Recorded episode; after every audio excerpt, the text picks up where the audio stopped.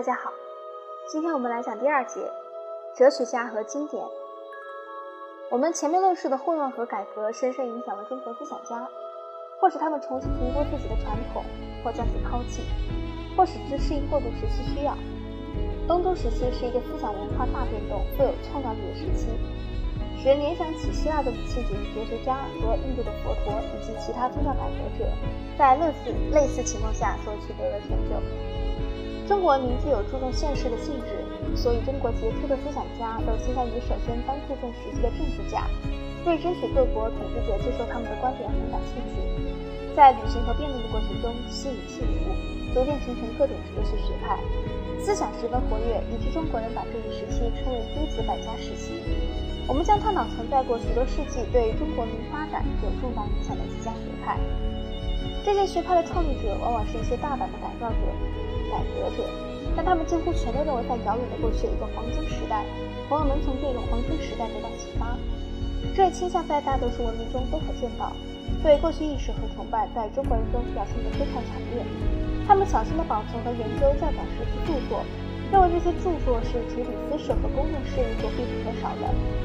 这些古代著作中最重要的是五经，由诗歌、民间传统思想和历史文献组成。在研究并利用这些经典的哲学导师中，最为杰出的是孔子，影响深远且持久。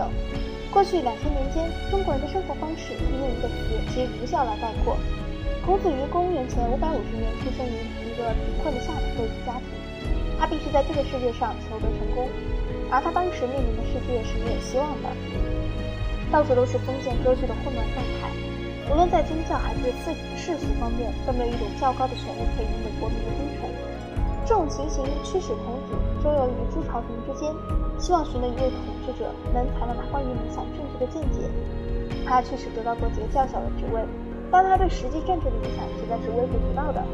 所以，他转而教育年轻人，希望他们能较有效地贯彻他的训导。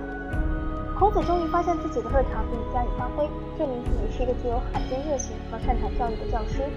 现存史料把他描写成一个引人注目、四射的人，明智仁慈，敢善于时局荒唐，深信自己能够恢复社会宁静，同时具备一种含蓄幽默感。孔子学说从根本上是保守的，不打算损害现存社会秩序和社会关系，主张君君臣臣父父子子。不过，在他坚持统治者有统治权力的同时，他还坚持统治者应在合理道德原则基础上进行统治。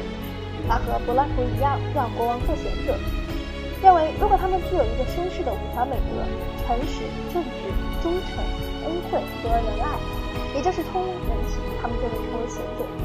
孔子在迷信严重、恐惧超自然物的时代里，也是一个理性主义者。当时的人们坚信梦的预兆意义。坚信种种占卜术，也坚信死者的灵魂具有令人畏惧的力量。孔子虽然承认鬼神和上帝，但又在其学说中基本对他们持置之不理的态度。他说：“知之为知之，不知为不知。”又说：“未知生，焉知死？”孔子的学说在他生前并没有被普遍接受，更不用说贯彻了。但是他们最终还是流行开来，并成为国家的正统信条。原因在于他的观点从根本上说是保守的，他接受现状，这自然受到上层上层统治者的欢迎。另一原因是他强调道德原则，认为道德原则是恰当的行使权力的先决条件。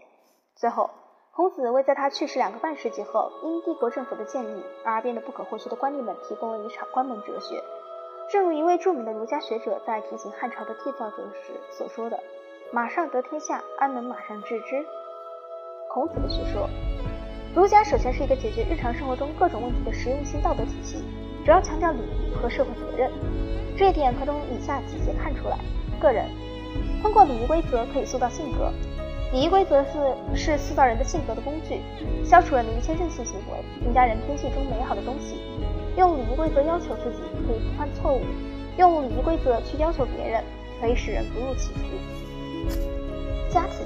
一个超越常人的人必须做到：父母健在时尽心奉养父母，父母过世后全心供奉父母。主要想的是如何在一生中不使父母受辱。孝道有三个等级，最高级是给父母带来荣誉，次一级是不使父母受辱，最低一级是仅仅能养活父母。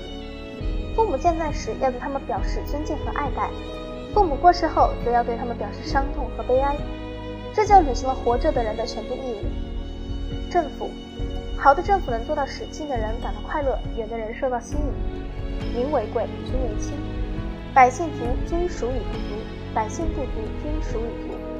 当君主乐于遵守礼仪规则时，他的臣民就乐于听从他的召唤来为他服务。如果君主要求他的臣民拥有某些品质，那他自己就必须首先拥有那些品质。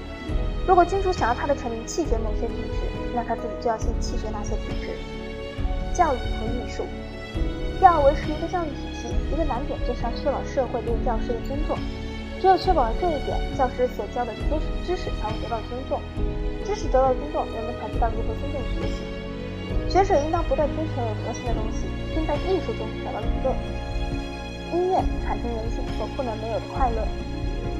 公元前二世纪，孔子的学说被宣布为帝国主义的官方教育或官方信仰，其经典著作成为学者和政治家的主要研究对象。两千多年后，也就是一九一一年满族王朝覆灭为止，孔子学说一直在中国居统治地位。实际上，即使那是以后，孔子的影响还继续存在。民国总统蒋介石极力主张要遵从儒家思想，运用其原则来解决民国所存在的问题。现在，中国台湾地区人将孔子的生日作为教师节来庆祝。孔子学说之后，中国最有影响的哲学是道家学说。这是可以理解的，两家学说正好互相补充，满足中国人民在理智和感情上的需要。孔子学说强调的是礼仪、顺从和社会责任，道家学说则强调个人的种种奇妙幻想和顺从大自然的伟大模式。